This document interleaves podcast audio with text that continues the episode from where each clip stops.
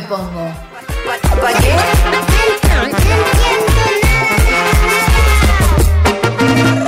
Buenas tardes a todas, chicas, ¿cómo andan? ¿Cómo andan en esta tarde de solo? La Delphi, Valen, Noé, Tama, ¿cómo andan? ¿Cómo estás, Evi? Bárbaro. Vamos, segundo programa. Ahí va, creciendo. Hoy Fuego. Vamos, hijo. Prendida a fuego. Hoy extrañamos y le mandamos un abrazo muy grande a Naim, que, que bueno, no pudo estar con nosotras en este programa, pero está presente siempre desde su hogar. En nuestros corazones. Bueno, en nuestros corazones. Pasaron cosas de jueves a jueves, pasa todo el fin de semana y bastantes días de la semana y justo particularmente estuvieron eh, sucediendo varios acontecimientos que les vamos a estar contando en el día de hoy. Vamos a estar escuchando música como la otra vuelta, vamos a estar debatiendo sobre un tema que es crucial para este programa porque hoy estamos Verde, que te quiero verde. Verde que te quiero verde, si eso no les dice nada, oyentes, prepárense para lo que se viene. Tenemos también nuestra sección Hasta las tetas, que hoy repudiamos con un fuego que se prende todo. Y de frutillita, de postre, como sorpresa final, te las dejamos después para que lo cantes. Y esto arranca así. Arranca con todo, como dice Emi, y bueno, les contamos a nuestros oyentes que el día de ayer estuvimos yendo con nuestro móvil al barrio Padre Mujica, ex Villa 31, y fuimos a relevar un poco lo que les contamos la semana pasada en relación a un suceso terrible que fue un femicidio que ocurrió en la Villa 2124 de una mujer que se llamaba Florencia Galarza y su familia, sus amigas, sus allegados eh, están pidiendo justicia y están pidiendo que eh, nada se, se investigue eh, eh, y se encuentre el culpable y se y se le castigue, porque hasta ahora el presunto culpable está suelto. Así que estuvimos ahí en el barrio y hablamos con Mica de la Casa de las Mujeres de Diana, Lorena, eh, que es de un comedor de la CCC, y Rocío, que es una amiga de la familia de Florencia, que estuvo organizando una actividad eh, junto con, con las mujeres de ahí para juntar dinero para el sepelio de Flor y a su vez, eh, en conjunto con la Asamblea Feminista, con el Comité de Crisis del Barrio, se estuvo haciendo una pequeña intervención en la puerta de la feria para exigir justicia y visibilizar esta situación que eh, requiere un tratamiento urgente. Así que vamos a escuchar a las protagonistas de este hecho eh, y después volvemos con más. Estamos 11 de agosto en el barrio Padre Mujica, en la Villa 31. Esto es para que me invitan. Si saben cómo me pongo. Estamos con Mica. Hola, Mica, ¿cómo estás? Hola, muy bien. Estamos acá eh, eh, pidiendo justicia por eh, el homicidio, femicidio de Florencia. Eh, nada, la verdad que queremos justicia. El asesino sigue suelto como si nada por falta de pruebas, habiendo siete denuncias eh, por violencia de género. Una de ellas intento de abuso a la menor hija, a la hija de Flor y está suelto porque no hay eh, pruebas. ¿Qué pruebas se necesitan entonces para que un asesino esté preso y cumpla su condena que debe ser? Estamos acá con la compañera Rocío. Contanos un poco mm, haciendo, digamos, hoy acá. Hoy se trata que hicimos una apoyada para colaborar con la familia, más como tanto para el ataúd de ella. Estamos pidiendo justicia por ella, porque para que esto no quede impune, que, que se escuche, ya que ella no está, pero está- estamos nosotras, este, somos nosotras que tenemos que estar gritando por ella. Hay una mamá también que también está pidiendo justicia. Lo único que queremos nosotras que es esto salga a la luz y que todos sepan que fue un femicidio. El chabón sigue libre y que lo único que queremos nosotros es que esté preso, se vaya, que se refunde en la cárcel. Entonces nosotros lo que pedimos es justicia por ella. Estamos con Lorena. Lorena, ¿cómo estás? Buenas tardes. Hola, buenas tardes. Eh, nada, eh, a pesar de la situación de, de Flor y la familia, eh, estamos un, un poco decir contento porque bueno, ya los chicos eh, menores, los hijos de Flor ya están con la abuela, que fue lo- la lucha de, de todas las compañeras. Hoy estamos haciendo una jornada, hicimos pollada para poder terminar de juntar el dinero, siendo que bueno, el fin de semana se hizo un torneo también con sorteos que se pudo juntar la mitad de la plata, así que nada, eh, hoy con la pollada también y bueno, espero terminar de juntar ¿Y este dinero hacia qué sería destinado? a eh, el sepelio de Flor. Hay que ser compañera y, y ver entre todos los compañeros ayudarnos, Armar una red, armar una red de ni una menos. ni una menos. Muchísimas gracias, Lorena. No, por nada, gracias a ustedes por, por venir hoy. Por favor, cómo no estar con ustedes. Una ayuda muy linda.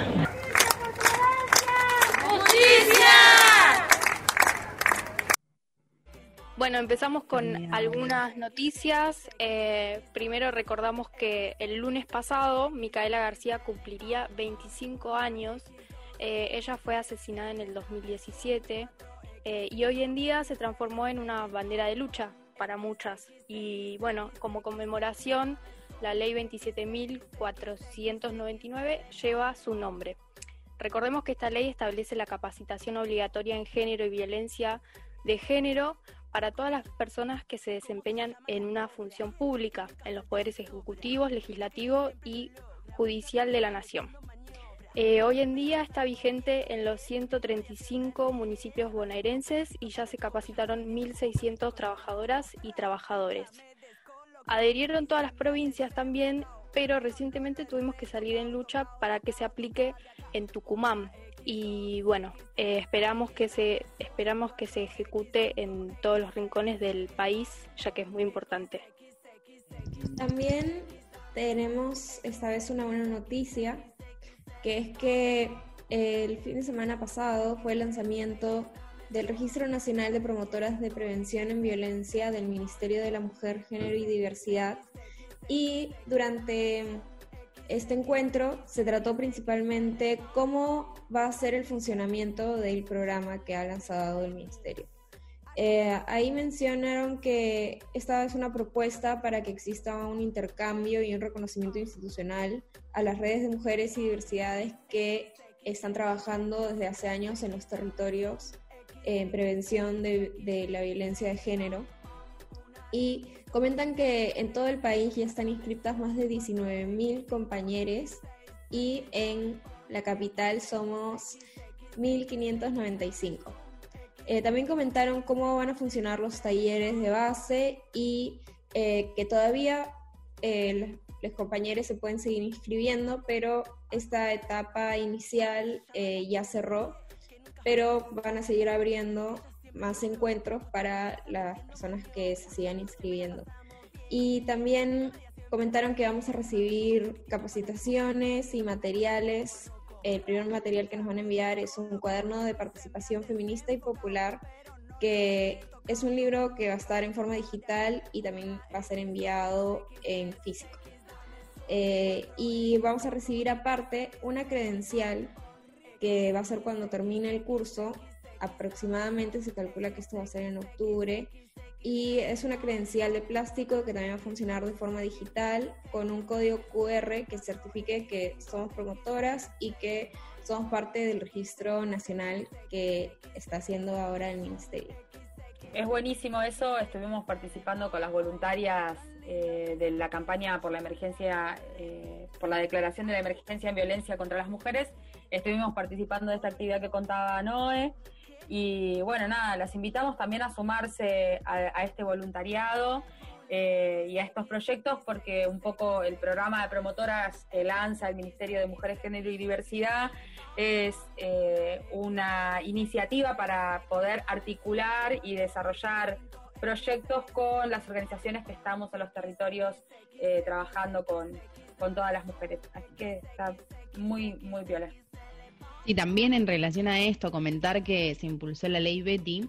Eh, hace unos días la legisladora Velasco, que es presidenta de la Comisión de Mujer de la legislatura porteña, elevó un proyecto de ley para crear la figura de promotoras y promotores territoriales de género y diversidad eh, como parte de los equipos de centros integrales de mujeres del gobierno porteño. Esta iniciativa lleva el nombre de Betty Quispe, que es una militante y referente popular del barrio Rodolfo Ricardelli, eh, lo que es la ex Villa 1114, que bueno, ella falleció durante la pandemia. Según el Observatorio de Violencias de Género, ahora que sí nos ven, en Argentina entre el 1 de enero y el 30 de junio de este año hubo 162 femicidios, uno cada 27 horas, de los cuales 81 se produjeron en el aislamiento social preventivo y obligatorio. Em, lo que este proyecto plantea es intentar mejorar el sistema de atención y asistencia a las víctimas de violencia de género a través del desarrollo de mecanismos de participación comunitaria que correspondan a las necesidades de la población, además de brindar herramientas y recursos para la formación y capacitación continua de promotoras y promotores. Bueno, por supuesto que bancamos y, luchamos también por este tipo de proyectos que son sumamente importantes porque de repente una consigna como ni una menos que hace cinco años que estamos eh, defendiendo y saliendo a la calle a reclamar, eh, implican justamente no solo un montón de, medidas eh, a nivel legislativo que se puedan desarrollar, sino también esto de, estar en los espacios y la lucha cotidiana, esto que realizan las, lo que nosotros identificamos como, como promotoras en territorio y todas estas redes que vamos construyendo eh, que son sumamente importantes para, para, lograr las transformaciones que necesitamos. Eh, que necesitamos para que dejen de matarnos y para también construir una sociedad donde eh, podamos vivir libres y sin violencia. Totalmente, totalmente. Ahora para darnos un break de toda esta información que, que dimos, vamos a ir a escuchar Femi Gansta, la canción Voy.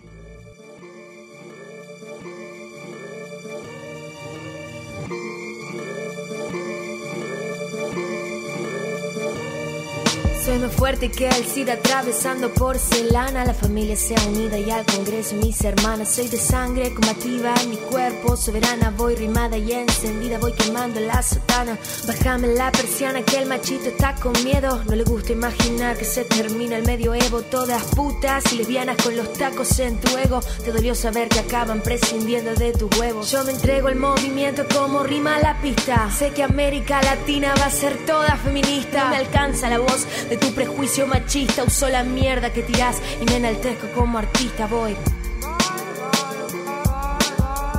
Con orgullo de quien soy, voy.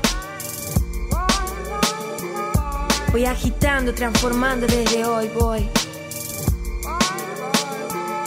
Tiñendo verde aquel lugar en donde estoy, voy.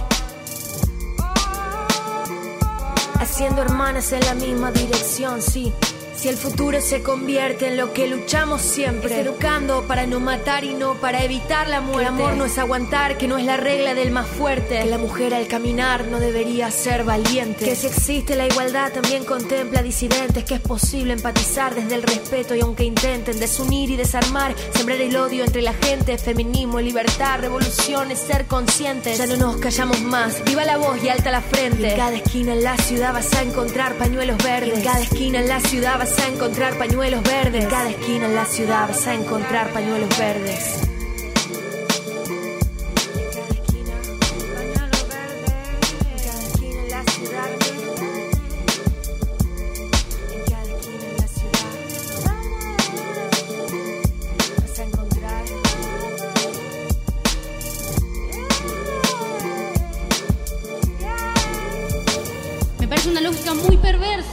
18 tener que explicar por qué está mal violar y por qué entonces ser violada significa algo. Nos abusan hasta veces en nuestras propias casas. Es evidente que en esa etapa de nuestras vidas la información si no es poca, es nula y sobre todo muy tendenciosa. ¿Dónde están todos estos defensores de la integridad, la vida y la moral cuando estamos en verdadero peligro? Mujeres pobres y varones trans están muriendo. Salimos a las calles y hombres de 60 años nos dicen no muy amablemente que nos quieren llevar a sus casas. Tenemos relaciones violentas, con celos, golpes, puteadas. Salimos a la noche y nos ponen drogas en las bebidas. Estamos cargados y cargadas de estereotipos y el amor solo existe en las góndolas que nos ofrece la televisión.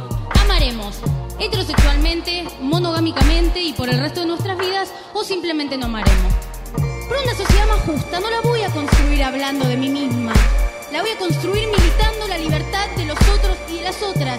Tenemos nuestro propio ejército y es el que está en Avenida Rivadavia gritando aborto legal. Hemos decidido conquistar nuestra libertad. Este pañuelo es nuestro uniforme. Y lo único más grande, el amor a la libertad, es el odio a quien te la quita.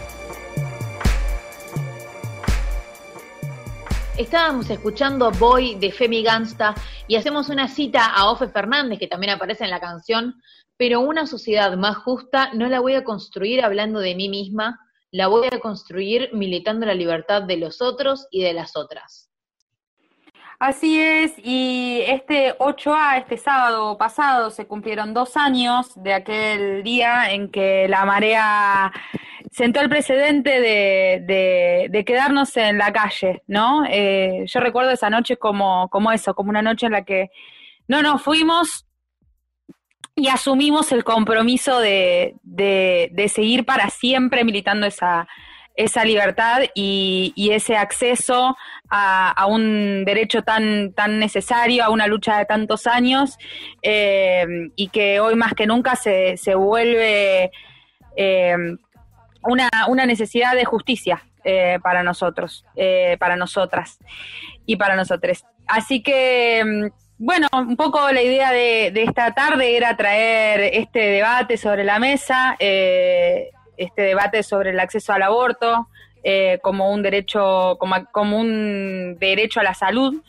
y mm, pensar también y reflexionar acerca de, cómo está ese debate hoy. Que tanto movilizó a, nuestra sociedad hace dos años, que tanto nos modificó como sociedad y que em, a veces desde sectores antiderechos se trata de, de marcar desde un lugar como como si fuera un partido de fútbol ya, ya perdido, cuando en realidad creo que es algo mucho más profundo que habla muchísimo de, nuestra historia de nuestro proyecto eh, de futuro con, una sociedad más justa. Así que bueno, la idea era un poco hablar de esto. ¿Qué nos dicen? Bueno, recordamos antes que todo que eh, el fin del, debate por eh, lo de la ley dio 38 votos negativos y 31 votos afirmativos, de los cuales 14 mujeres estuvieron en contra y 14 mujeres estuvieron a favor. La mayoría que votante, como se sabe, eh, era masculina. Es importante recordar eso. Y también entender que, bueno, hoy como hoy por hoy, como decías vos, Delphi, ya estamos en el 2020 y un tema tan tabú como es el tema del aborto, hoy ya está en las mesas, está en, las mateadas, está en las juntas eh, de las mujeres de, charlar, de debatirlo, y no solo en, las mujeres, sino que también se extiende a la sociedad entera, ya sea a favor o en contra, ya los planteos empiezan a estar y, los debates empiezan a surgir sobre el aborto, que, considero personalmente que, em, que, bueno, hay puntos como muy principales de ante, los debates. Uno es sobre todo el hecho de eh, comprender que más allá de la parte moral de uno de estar a favor o en contra de lo que alguien decide, eh, esto sucede hace muchísimo tiempo, hace muchísimos años, esto va a seguir sucediendo. Eh, es una causa por justicia social, por la salud pública. Y creo que ya es un momento donde eh, hay que empezar a dejar de lado este, este poder que se quiere tener sobre la vida de los otros, sobre los cuerpos y las decisiones.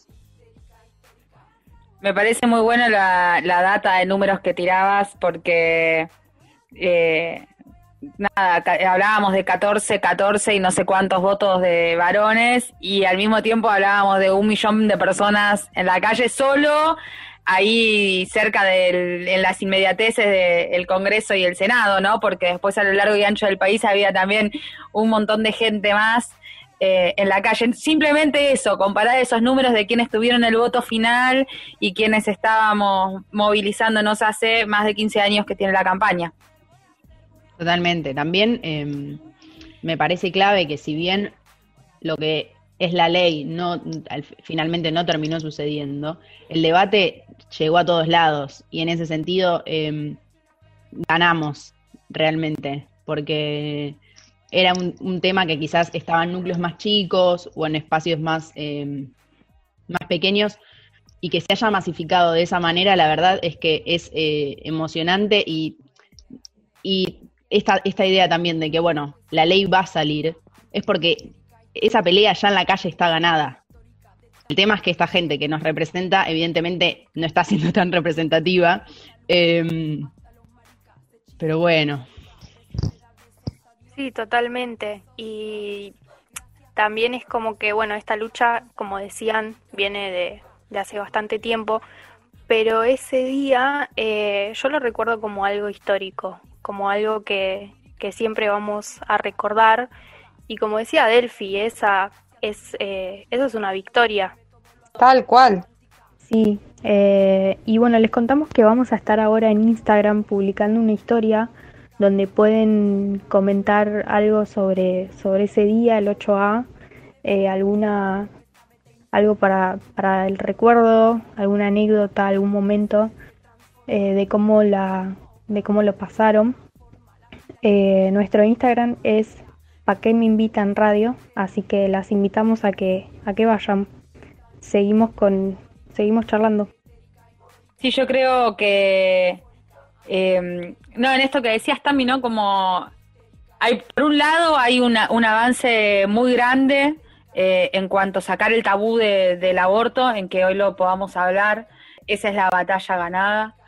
Después creo que hay muchos espacios donde todavía no se puede hablar y ahí es donde digo como, bueno, está, socialmente está completamente eh, ganado ese debate o socialmente en el conjunto de la sociedad y hay un acuerdo porque el aborto sea legal o no. De repente estos sectores más conservadores que, que nos representan o que están en, en puestos de representación, representatividad, no sé cómo se dice, pero que, tienen eh, la potestad de, de decidir las leyes, nada, no solamente son sectores más conservadores, sino que también pertenecen y, y, dan voz a todo un sector de la sociedad que todavía piensa eso, por distintos motivos. Yo creo que dentro de eso hay realmente eh, sectores que, que, tienen un pensamiento antiderechos y después creo que hay un montón de personas que, que bueno, que, que, todavía no se ha podido avanzar y no se ha podido comprender el, eh, porque son muchos años de, de, otra cultura y de otra sociedad eh, violenta eh, y no se ha y sin derecho a las mujeres, eh, no se ha podido comprender cuál es el, el, punto crucial, digamos, del debate por el acceso al aborto, que tiene que ver con esto que decía Emi, ¿no? El derecho a la salud, el, es acceso a la salud. Abort, eh, el proyecto por la ley de interrupción voluntaria del embarazo, lo quería pronunciar bien, implica eso, como la posibilidad de acceder a esto por, porque es necesario para una mujer, por el motivo que sea, por el motivo que, que, lo decida, no implica que toda la sociedad en su conjunto tiene que estar a favor de eso, no implica que la, alguien que no quiere abortar vaya a abortar o, se le imponga eso, sino ni siquiera implica que cambie la concepción en relación a, la vida, la gestación de las personas en su subjetividad, sino en el marco normativo que de repente está limitando eh, el acceso a la salud de un montón de gente y sobre todo de aquellas personas que están en condiciones de eh, vulnerabilidad, en situaciones eh, precarias, porque lo que termina sucediendo es esto, que el aborto sucede en la clandestinidad y solamente pueden acceder a, a, él las, las personas que pueden pagarlo, ¿no? Y, y, esto se, se junta con una cadena donde eh, no hay real acceso a la anticoncepción y tampoco hay real acceso a la ESI, entonces eh, se profundiza cada vez más la problemática. Sí, totalmente, totalmente. Yo creo que eh, ahí, eh, acompañando con lo que dice um, Delphi, esto ya no es una, una postura filosófica de cuándo se concibe la vida o si uno está a favor de la vida o no está a favor de la vida. Creo que esto ampliamente habla del hecho de estar a favor de la vida, justamente porque... De la vida de las mujeres. mujeres. Claro, se están muriendo las mujeres, o sea, esto está pasando en paralelo que vos estás en tu casa esto está pasando todo el tiempo, esto está pasando en la clandestinidad y lo que por lo que se lucha es por, por un mundo más justo, por este mundo más justo también. Eh, sí. Creo que muchas veces en estos sectores, perdón, eh, termino la idea, en estos sectores eh, que representan esta otra parte de, de, la mayoría, por ejemplo, con estos cimientos de creencias, el tema del aborto, la palabra aborto creo que al ser tan tabú durante muchísimos años, creo que es algo a lo que se le escapa el hecho de informarse y el hecho de, poder eh, replantear la idea, ¿no? Es como que siento que con muchas personas, también, también tiene que ver con, con la parte generacional, muchas personas de otras generaciones tal vez hasta hipócrita, hipócritamente hablando, directamente no han querido informarse porque es una cuestión de, ah, no, ustedes lo que quieren es el aborto libre para todo el mundo. Entonces esto va a ser como una moneda corriente y una pastillita que te compras en el kiosco y realmente está bueno que eh, la gente se informe, que la gente o sea, eh, tome, tome posiciones. Esto es lo que hablábamos de, que yo en, un primer momento decía como esta, la, masividad, la masividad hace que uno tome posturas y muchas veces por no informarse o por no querer replantearse cuestiones que uno ya considera personales y morales sobre todas las cosas, eh, hace que eh, te pongas de un lado o del otro. Creo que es momento de, de bajar un poco la moral frente a la vida de un otro y permitir que el otro también pueda elegir por uno mismo. Elegir por una misma, porque estamos hablando de las mujeres. Sí, es que en esta idea de defender la moral, te terminás cagando en la vida del otro y las pibas se terminan muriendo y terminan expuestas a un montón de vulnerabilidades. Entonces ahí es donde a mí realmente me, me pone bastante el orto, porque, claro, tu moralina se está metiendo en mi integridad física y en mi vida. Entonces, em, no sé, no sé, a mí, o sea, me, pone, me pone el orto.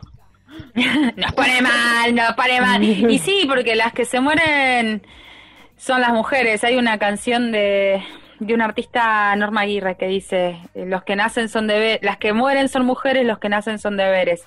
No obviamente por, por eh, entendiendo que, lo que nace es eso, es el, ese mandato y ese control sobre nuestros cuerpos en el sentido de, de, solo concebirnos eh, a las mujeres y personas gestantes como, como úteros y como, como incubadoras y, solo vernos en esa dimensión, ¿no? Y hay un otro que es el, eh, eh, el, que termina teniendo esa concepción, digamos, es ese sector dominante que impone esa, esa, visión de nosotros cuando, cuando es toda otra cosa.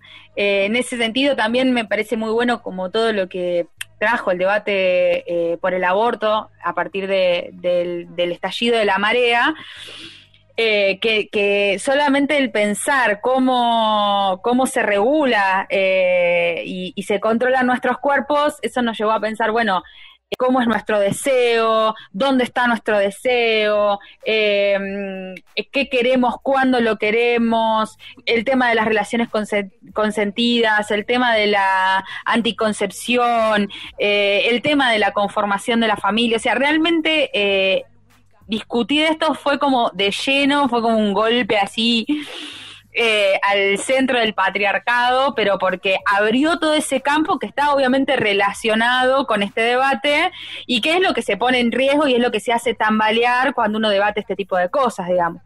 Sí, para mí tiene muchísimo que ver con, con una imposición de controlar la sexualidad de las mujeres, porque es como que la mujer se tiene que hacer cargo de las consecuencias, o sea, bueno, este es un poco el discurso que, que traen, ¿no? Más allá de, este debate de cuándo empieza la vida o todo eso, que también está muy presente, también, y para mí tiene muchísimo más que ver con que eh, pretenden que las mujeres se responsabilicen únicamente eh, por las consecuencias de eh, ejercer su sexualidad y, su placer, o sea, descubrir su placer y todo eso cuando en realidad eh, no solamente es responsabilidad de la mujer y conocemos cuántas dificultades hemos tenido las mujeres respecto a información sobre nuestra propia sexualidad y sobre nuestra propia salud y nuestros cuidados y todo eso que siempre hemos estado muy eh, alejadas y como mantenidas en la sombra respecto a toda esa información y a todo ese derecho a ejercer nuestra sexualidad como, como mejor nos, nos parezca o nos guste y, y el, por eso está tan ligado también al acceso a los anticonceptivos y para mí como pretender que las mujeres y las personas que con capacidad de gestar tengan esos hijos eh, y que la responsabilidad caiga sobre, sobre estas personas es precisamente porque es una mirada machista hacia cómo las mujeres ejercen su sexualidad. Eso para mí es como un punto muy, muy central en, en la discusión, de las, sobre todo desde las personas antiderechos. ¿no?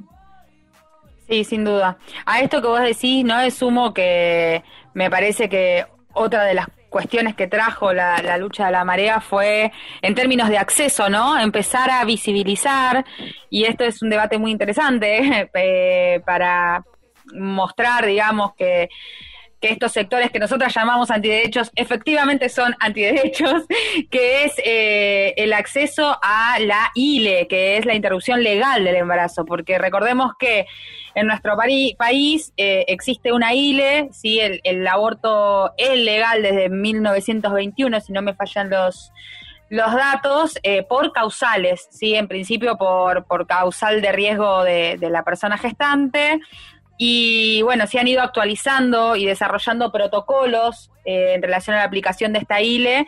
Eh, el año pasado, a nivel nacional, se aprobó el último protocolo de ILE, que son, los protocolos son como guías y prácticas de, de, guías de buenas prácticas, digamos, para para permitir que las personas puedan acceder a este derecho.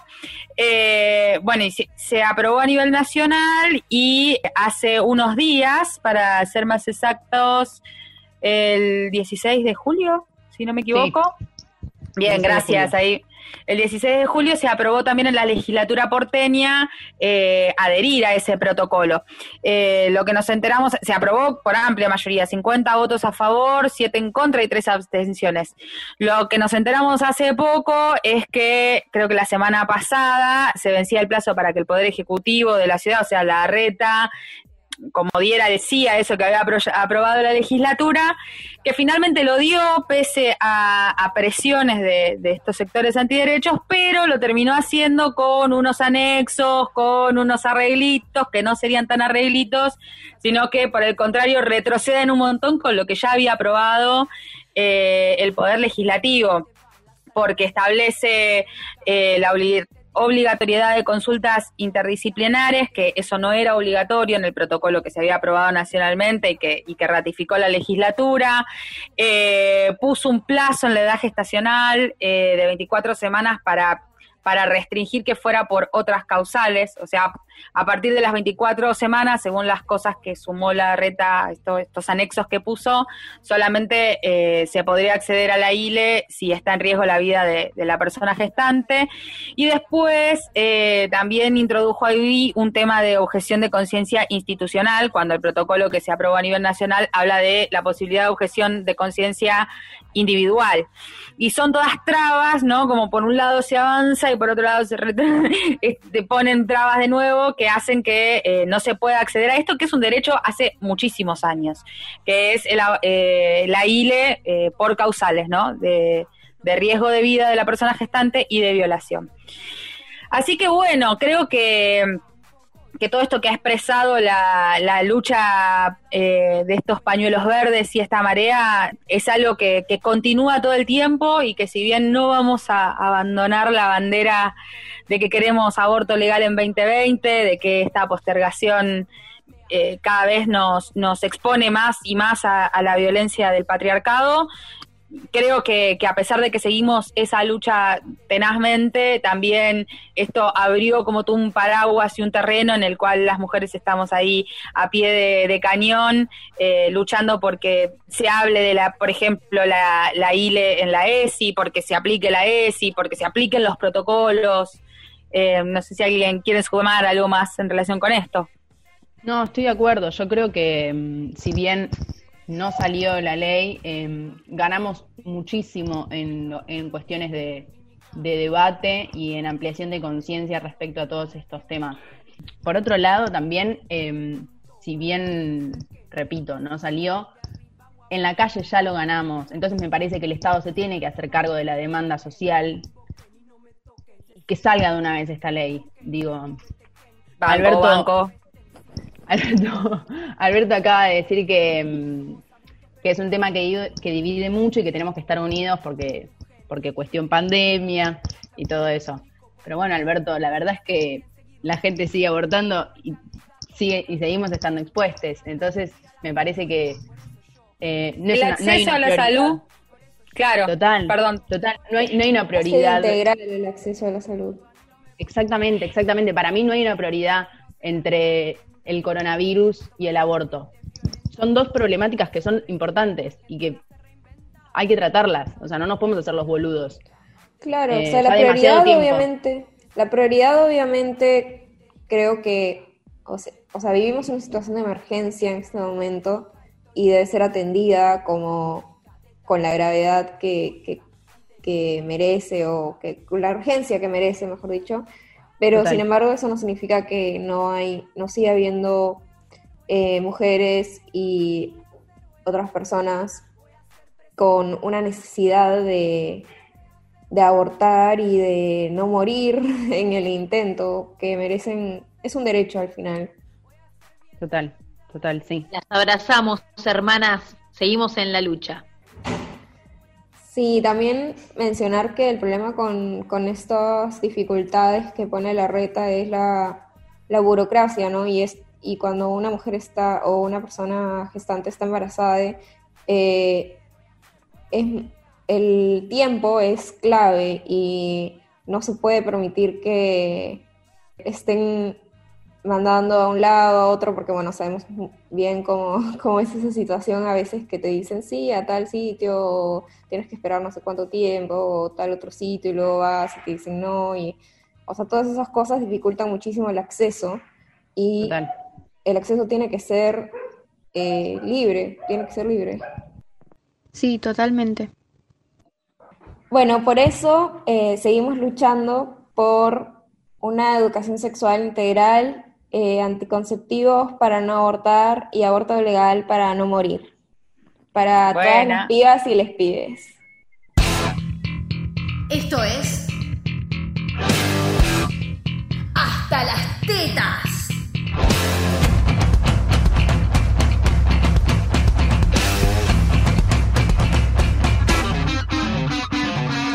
Bien, empezamos con esta noticia que eh, es que el fiscal Santiago Terán exigió en C5N que las mujeres porten armas de fuego para evitar los femicidios y agredió a Lucila Trujillo, la conductora de este noticiero. Te victimizás, conmigo no te vas a hacer la tortita, son algunas de las contestaciones que le dijo este señor a la periodista. Eh, vamos a escuchar un poco el audio que en mi opinión la, la genia esta Lucila le cerró un poco el orto bastante. Bien, imagínate que tengas que el tipo que está con vos un violento. Y la última y única oportunidad que tenés para salvarte es un arma. ¿Lo usás o no lo usás? Primero, que una mujer no, tendría que cumplir... por sí o no. No, no, no. No, no, no, no, perdóname, te doy, te doy un punto de vista lo cual vos tenés que decidir. ¿Tu vida o la vida de él? Elegí. O sea, Elegí. Usted está diciendo. Tu vida o la vida de él. O sea, que usted entiende. Elegí. ¿Vas al cementerio o matas? No, pero a ver. Eh, no, no, no, no, no, te pido que seas sincera con vos misma. Elegí. Doctor, ¿lo matás o te mata? ¿Puedo responderle, doctor? Eh, pero elegí es muy cortita. Primero que me parece vos, que está... vos me presionás a mí de una manera absolutamente fuera de lugar. A ver, eh, no, no, de todas maneras, doctor, me parece que... Baje la voz, doctor, no, por favor. No, doctor, baje la voz, favor. sincera con vos misma y responde. No, lo, lo, que yo entiendo... Soy muy torito para gritarle a cualquiera. A mí conmigo no te la vas a hacer torita. Decime, ¿te defendés o no te defendés? Bueno, vamos ¿Sabe a lo que pasa, doctor? Que entiendo que usted, como representante de la justicia, lo último que podría hacer ante una mujer violentada es preguntarle eso. Porque de esa manera está decidiendo que la que tiene que pelear por su vida y la que tiene que arriesgar y catizar un arma es una mujer víctima de violencia de género. Y eso no corresponde. Ahí escuchábamos el corte del noticiero. a mí me... Terrible. Sí, Sí, no, me parece un violento de mierda. No entiendo cómo. No, es que realmente me. me... ¿Cómo es fiscal? ¿Cómo es fiscal, no? Claro, chabón, no podés hablar así, sos un sacado, sos un enfermo. Realmente, eh, bueno, igual esto, por esto es importante la ley Micaela, para que esta gente se capacite y no haga estas cosas del orto. Me, ay, Dios, Ima- qué bronca Tal cual. Imagínate tener a este forro sentado ahí mientras vos sos víctima de violencia de género y el chabón revictimizándote todo el tiempo y encima proponiéndote que vos tenés que tener la fortaleza para poder defenderte frente al agresor. Es un pelotudo. No, no, no. Sí, por otro Además- lado, para mí, Lucila, eh, una heroína. La postura que tomó, si siguen escuchando el audio, si pueden, escúchenlo porque está bueno cómo le contesta a Mm. ella, cómo encara la discusión. Lo, lo deja, lo deja discutir porque el chabón está un poco loquito, eh, se lo nota que, que alza la voz y la verdad ella una genia, la, Sí. la re rompió. No, ella, ella estuvo 10.000 puntos, porque además lo dejó Mm. súper expuesto, o sea, habló cuando tenía que hablar, como que ella estuvo increíble, la verdad, eh, la aplaudo. Pero no Sí. se puede creer que este chabón esté en ese lugar, realmente. A mí, eh, posta me indigna. Y el nivel de violencia que maneja este tipo es horrible. Es horrible que un chabón esté hablando así. O sea, que cualquier persona esté hablando así, la verdad es eh, horrible. Horrible. Se sintió atacado, se sintió atacado y lo único que sabe hacer es atacar en contra, porque le estaban justamente preguntando acerca de las cosas que él había decidido, decidido y había declarado. Eh, No. No, y además el no hay mejor ataque que un contraataque. No, el nivel de manipulación en el discurso diciendo no me grites, chabón, ¿quién está gritando acá? ¿Vos o yo? No, una A bronca. Me, me parece genial lo que ella le responde cuando le dice, vos lo que estás diciendo, vos, representante del Estado, le estás diciendo a una piba que se autodefienda. O sea, lo que vos estás diciendo es que el Estado no me va a defender o no va a garantizar mis, mis derechos. Y es, o sea, digo, es espectacular esta situación, ¿no? Que el tipo que es un representante del Estado esté promoviendo que la gente se autodefienda porque el Estado no lo va a hacer, básicamente. Sí, sí, esta voz que viene del más allá eh, tiene muchísima razón con lo que dice. La voz del éter. La voz del Tenemos- éter. Tenemos una nueva voz en el programa. Ya vamos a contar quién es, pero tienen que esperar. Es una sorpresa. Sorpresa, Una sorpresa. sorpresa. Eh, Bueno, después de esta indignación, ¿alguien- que- ¿querías decir algo más, Tami? No, no, no, no. La verdad es que con lo, lo- esta voz del más allá cerró muy bien. Fue muy correcto y estoy muy de acuerdo con lo que dijo. De paso, vamos a seguir indignándonos un poquito. Eh, Jorge Rial hizo una denuncia del INADI por eh, su sección que tiene con que de hecho es la sección de Rodrigo Lucich, que compara a famosos que envejecen como señoras y Jorge Rial se indignó. Dice, no, bueno, porque yo ya no puedo decir nada, no nos podemos expresar, si no querés ofender a nadie tenés que pensar mil veces antes de hablar. Y yo la verdad te digo, y sí, Jorge, hay que pensar antes de hablar. O fumátela que después te bardeen, o pensá antes de hablar y listo, ¿no? Como... Pero bueno, este nivel de indignación que maneja esta gente, bastante corrido del, del eje. Es que el tema es que eh, Real siempre vivió y todo ese imperio ganado en la farándula que tiene justamente por hablar de más de la gente. O sea, ¿qué se puede esperar de él? Totalmente, y nos, no, no, no nos sorprendió que dijera me arrepiento de darle lugar al feminismo hace dos. Pero mira, Jorge, primero que ninguna, ninguna te lo creyó a eso. Robaste eh, haciéndote el feminista, el sororo. Eh, en tu programa. Agradecemos, que- va, no agradecemos, sabemos que con nuestra lucha conquistamos haber tenido ese espacio en un medio hegemónico de difusión masiva que obviamente nos permitió eh, todavía eh, visibilizar más nuestra lucha. Pero en ningún momento nos creímos que eso lo hicieras por buena gente, persona transformada ni nada. Porque como No, dice Emi, vivís y viviste de reírte de, de- de miserias y de generar pensamientos de mierda, pensamientos del mal, como lo decíamos el otro día. Sí, sí, a mí pasa- también se va a caer, esto también se va a caer y vos te vas a caer, Jorgito Real. Sí, a mí me pasa, digo, son programas de, de farándula donde, digo, se dicen un montón de cosas, donde hay muchas cosas que es entre joda y discursos de mierda que se siguen eh, propagando. Pero, chabón, bancátela. O sea, bancátela, si estás eh, haciendo ese programa, si estás haciendo ese contenido, bancátela o cambialo, pero no te pongas a llorar diciendo no le tendría que haber dado lugares a las feministas porque ahora me, me, disparan por la espalda. Pues la verdad, eh, nada tiene que ver una cosa con la otra. Fue un lugar que las feministas tomamos y aprovechamos para, la- ma- para que el discurso eh, se pueda masificar y se pueda ampliar, sí, por supuesto. Pero no, Jorgito, no sos el aliado. eh, Yo creo que va más allá del del feminismo, es mucho más amplio, ¿no? Es como, esto ya, ya son temas generales, el hecho de, de pensar eh, antes de hablar y tener en cuenta al otro como otro, dentro de la generalidad. Quedaste afuera, Jorge. bueno, y seguimos con otro tema que nos tiene hasta las recontratetas, ya van 103 días sin Facundo Astudillo Castro, este muchacho de 22 años eh, que salió desde, desde su hogar de Pedro Luro hacia Bahía Blanca a visitar a su exnovia. Esto pasó el 30 de abril. Nunca llegó y está desaparecido hasta el día de hoy. Obviamente que, eh, bueno, hubieron muchas noticias, hubieron pericias, hubieron encubrimientos pol- policiales, claramente, como siempre. La familia sigue luchando, sigue buscándolo desesperadamente.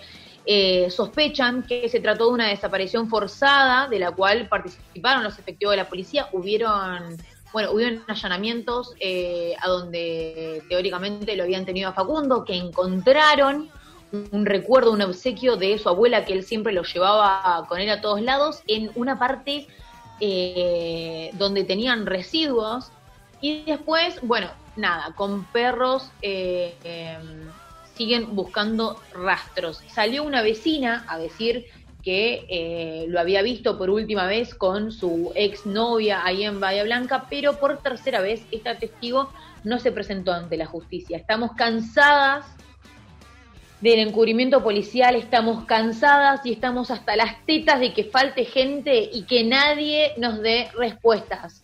Eh, sí, no, a mí me tiene hasta las tetas la impunidad que tiene la policía de hacer lo que se le canta al orto y no pasa nada. Eh, el nivel de violencia que maneja como institución la policía no se puede creer.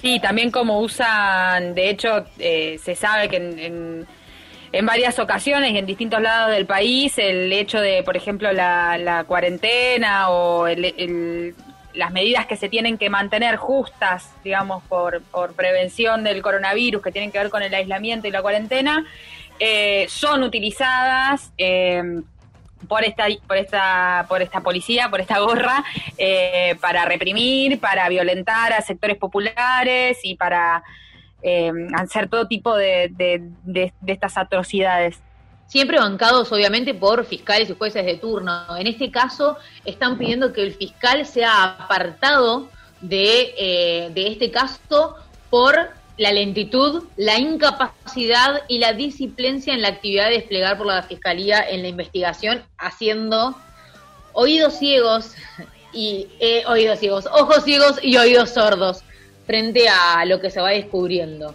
También eh, recalcar que no es solo Facundo, hay un montón de pibes que están desapareciendo en, en, esto que es el aislamiento social. Entonces, para cerrar con este tema, vamos a ir con una canción de Sara Eve que se llama ACAB, A-C-A-B, que es un hit con Sasha. Nadie se suicida en una comisaría, yo lo abortaría por si nace policía y con esto nos vamos.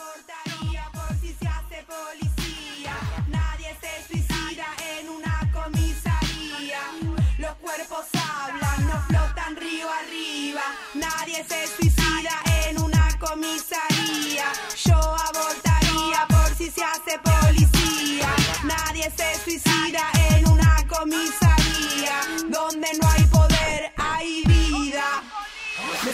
Pasaporte,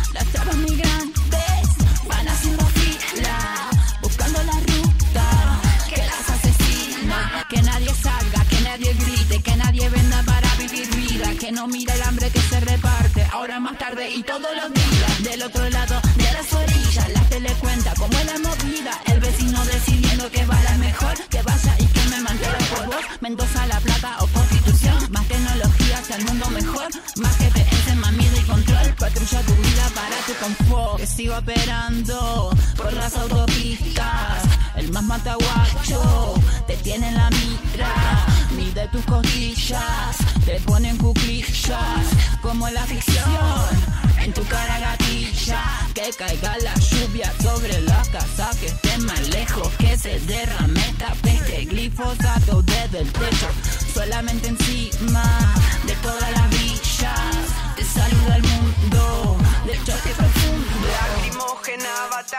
piedrazos a los cascos. Primero me da pena, después me da asco. Te llenamos la plaza, bajamos en Pasco. Limón y agua en contra de este fiasco. Oh, qué placer ver a las fuerzas superiores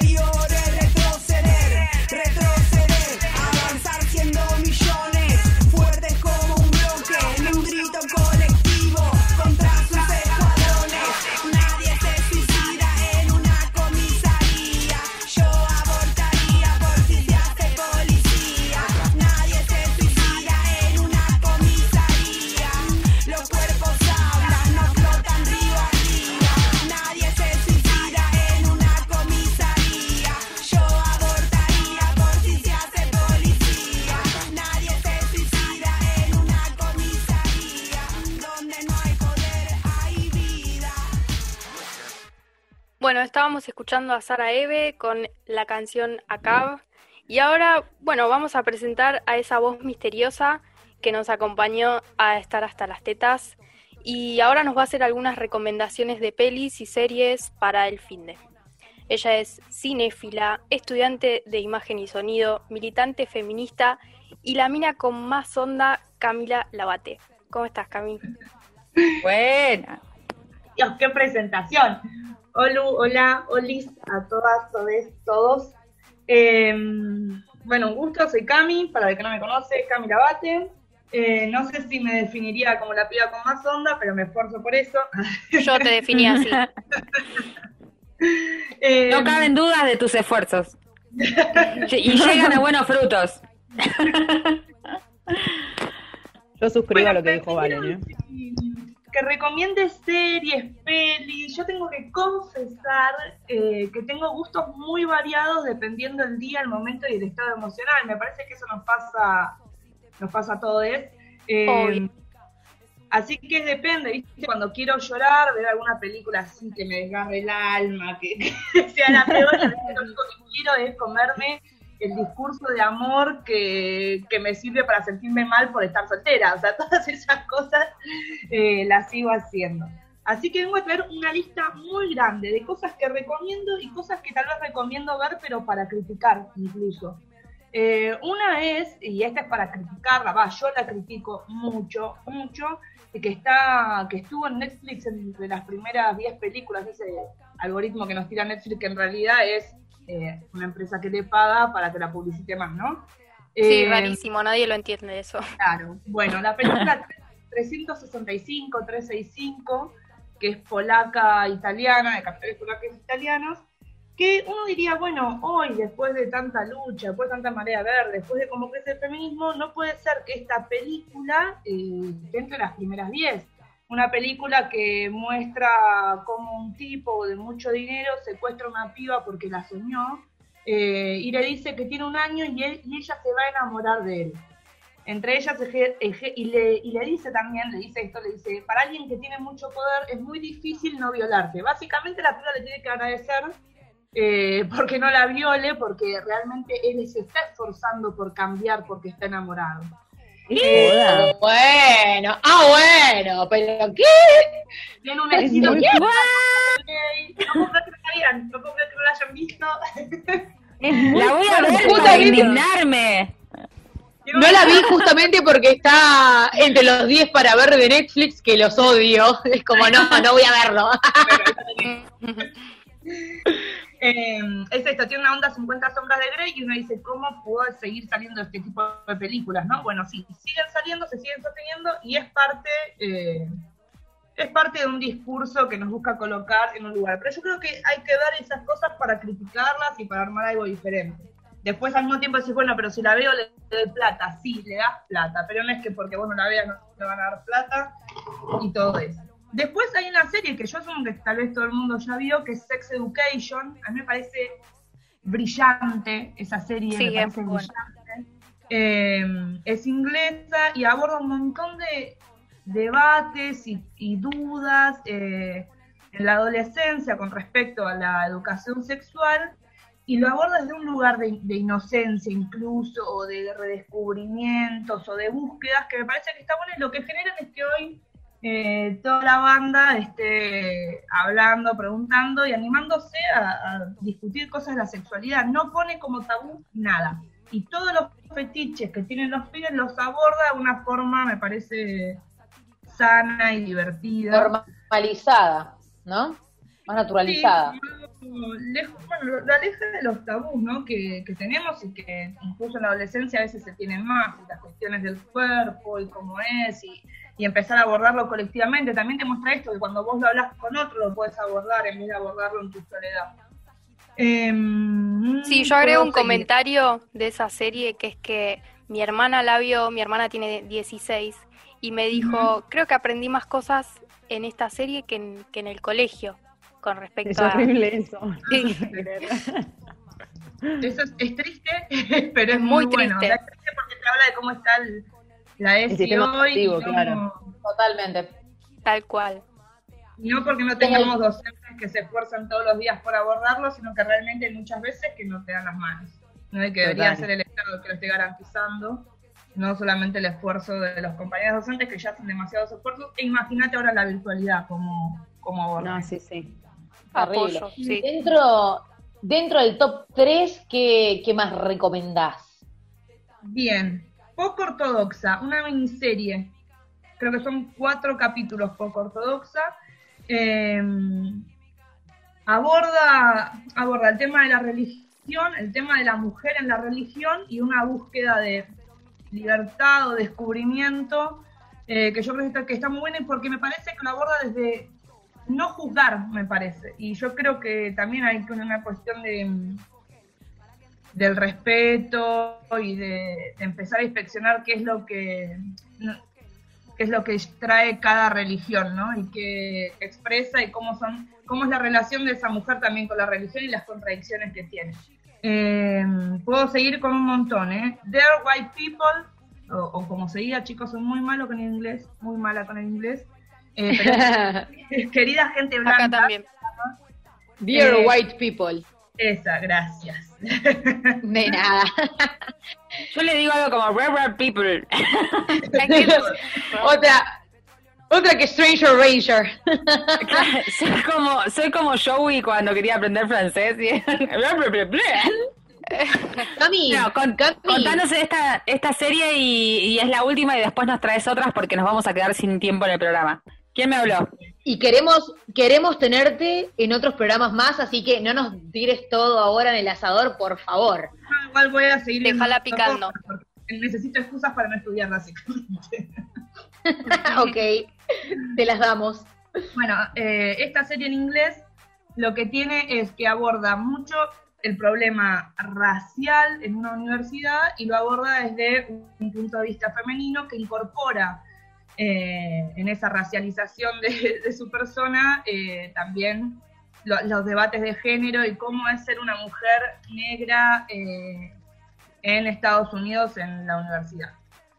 Lo aborda también desde un programa de radio, así que creo que todas ustedes lo podrían ver y trae un montón de debates, hasta los debates mismos dentro del movimiento cómo se expresa, las contradicciones, si sos muy negra o sos mitad negra, sos mestiza, sos mexicano, bueno, todas esas cosas. Y lo mismo, yo creo que lo principal de las series es que nos entretengan, no solamente que, que nos den información interesante, sino que puedan entretenernos y que pueda ser ameno para la mayoría de la gente. Muchísimas gracias. Ella era Camila Lavate dándonos este, esta- estos consejitos eh, para ver si tenés ganas de ver algo y ponerte a pensar. Bueno, así cierra este programa de ¿Pa qué me invitan si saben cómo me pongo? Este programa que cierra una vez más, pero los esperamos la semana que viene con más noticias, más debate, más repudio, más música. Esto fue ¿Pa qué me invitan si saben cómo me pongo? ¡Chao!